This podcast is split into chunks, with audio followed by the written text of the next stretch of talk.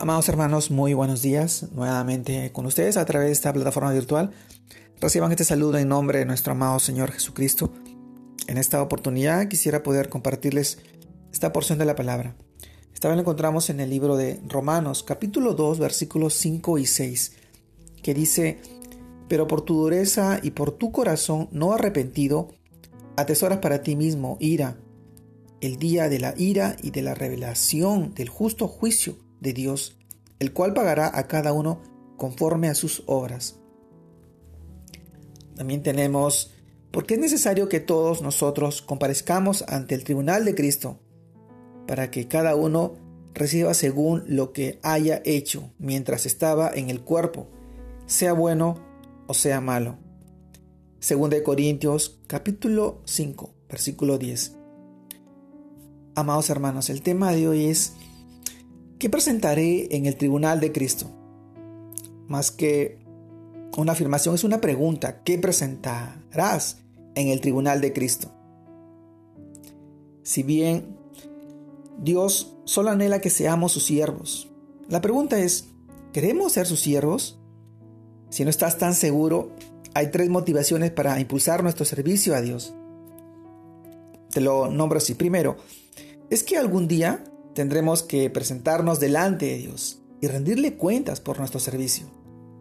Esto debería motivarnos a servirle con entrega y amor. En el tribunal de Cristo solo se presentarán los creyentes. Ahí estará nuestro juez, Jesucristo. No será un juicio sobre nuestros pecados, puesto que Él ya pagó en la cruz por ellos y fueron borrados con su sangre preciosa. Este tribunal de Cristo será como un podium para recibir la recompensa por nuestro servicio. En este tribunal seremos juzgados por la obra de fe que hayamos llevado a cabo en nuestras vidas y por la forma como hemos vivido nuestra vida cristiana. Nuestro anhelo es decir al Señor, decirnos estas palabras tan gratificantes. Cuando evalúe nuestro servicio, bien, buen siervo y fiel, sobre poco has sido fiel, sobre mucho te pondré. Entra en el gozo de tu Señor. Mateo capítulo 25, versículo 21. Amados hermanos, el segundo motivo es el temor reverente al Señor, que nos lleva a persuadir a las personas con el Evangelio de Cristo, a que reconozcan que todos somos pecadores y que necesitamos ser salvos. Por eso debemos predicar como lo hizo el Señor, nuestro amado Jesús, para buscar y salvar a los perdidos y que conozcan la realidad del juicio de Dios. El tercer motivo es que el amor de Cristo nos constriñe, nos impulsa para predicar su palabra. Hizo tanto por nosotros al morir en la cruz, nos salvó, nos perdonó, nos dio vida nueva y nos regaló la eternidad. Que esto debe motivarnos a compartir a Jesús a otros, nuestro amado Jesús. Ahora nuestra vida debe estar dedicada a Él para traer gloria y honra a su nombre. Ahora yo te pregunto, ¿estamos listos para presentarnos en el tribunal de Cristo? Amado hermano, en este tiempo, en lo que vivimos pasando, desde marzo que empezó la pandemia hasta lo que estamos pasando ahora, las cosas parecen que vuelven a la normalidad, pero la enfermedad todavía sigue ahí, sigue cobrando vidas.